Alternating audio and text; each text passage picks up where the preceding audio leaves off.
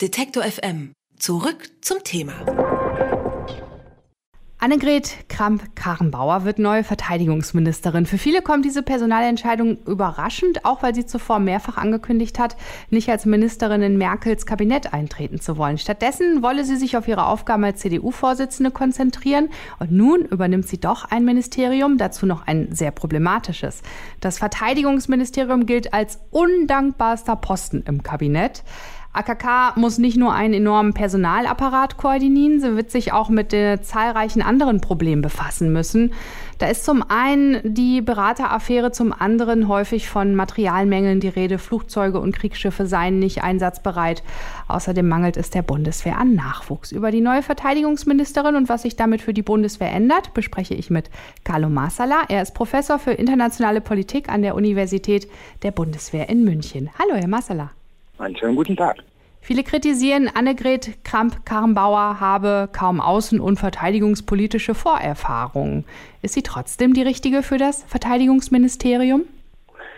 Also, kurze Antwort ja. Längere Antwort lautet, ähm, Frau Kramp-Karrenbauer hat sich in der kurzen Zeit, in der sie CDU-Vorsitzende ist, vier oder fünfmal sehr grundsätzlich zur Außen- und Sicherheitspolitik geäußert. Das heißt, der Vorwurf, hier kommt jemand ins Amt, der keine Ahnung davon hat, der stimmt so nicht. Also ja. sie hat als Parteivorsitzende in diese Richtung halt mehrere programmatische Reden gehalten. Grundsätzlich gilt aber, dass ein Verteidigungsminister, bevor er Verteidigungsminister wird, nicht unbedingt ein Fachmann sein muss oder eine Fachfrau. Frau von der Leyen ist mit noch weniger Erfahrung in dieses Amt gekommen und hat einen nicht schlechten Job gemacht. Also mhm. von daher ist der Vorwurf, sie kennt sich nicht aus, meines Erachtens komplett aus der Luft gegriffen. Mhm.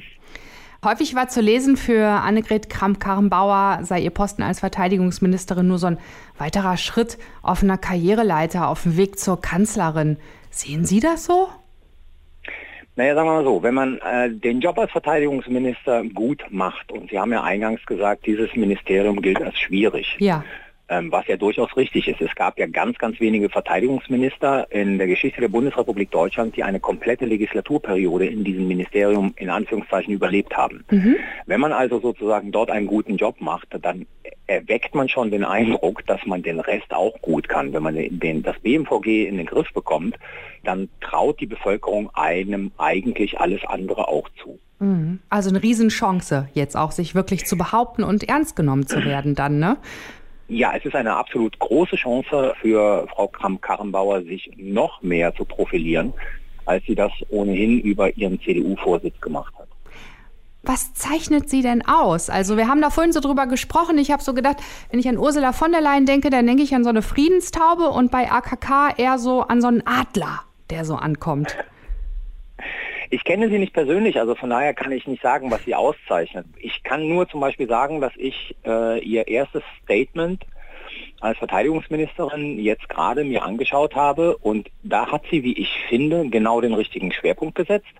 Sie hat sich nämlich direkt an die Soldaten und Soldatinnen sowie an die zivilen Mitarbeiter der Bundeswehr gewendet und hat sozusagen deren Belange als ihre höchste Priorität angesehen. Mhm. Sie hat sich an die Männer und Frauen, die im Einsatz sind, gewendet.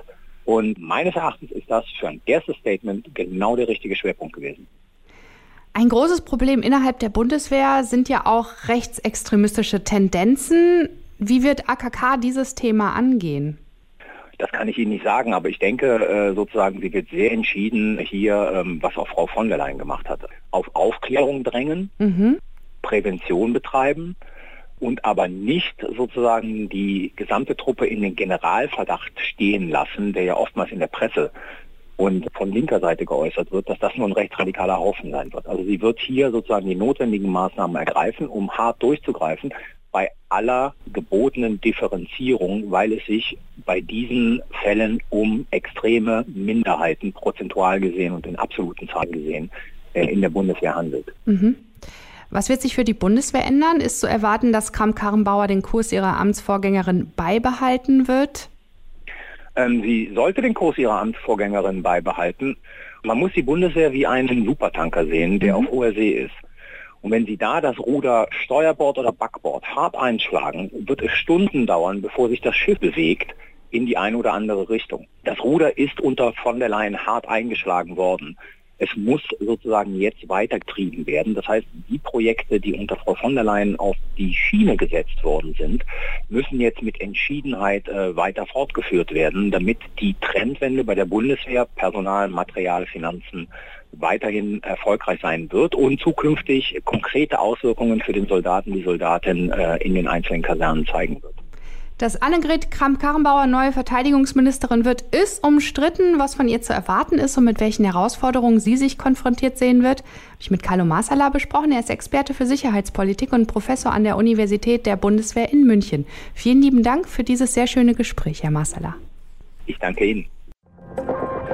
Alle Beiträge, Reportagen und Interviews können Sie jederzeit nachhören im Netz auf detektor.fm.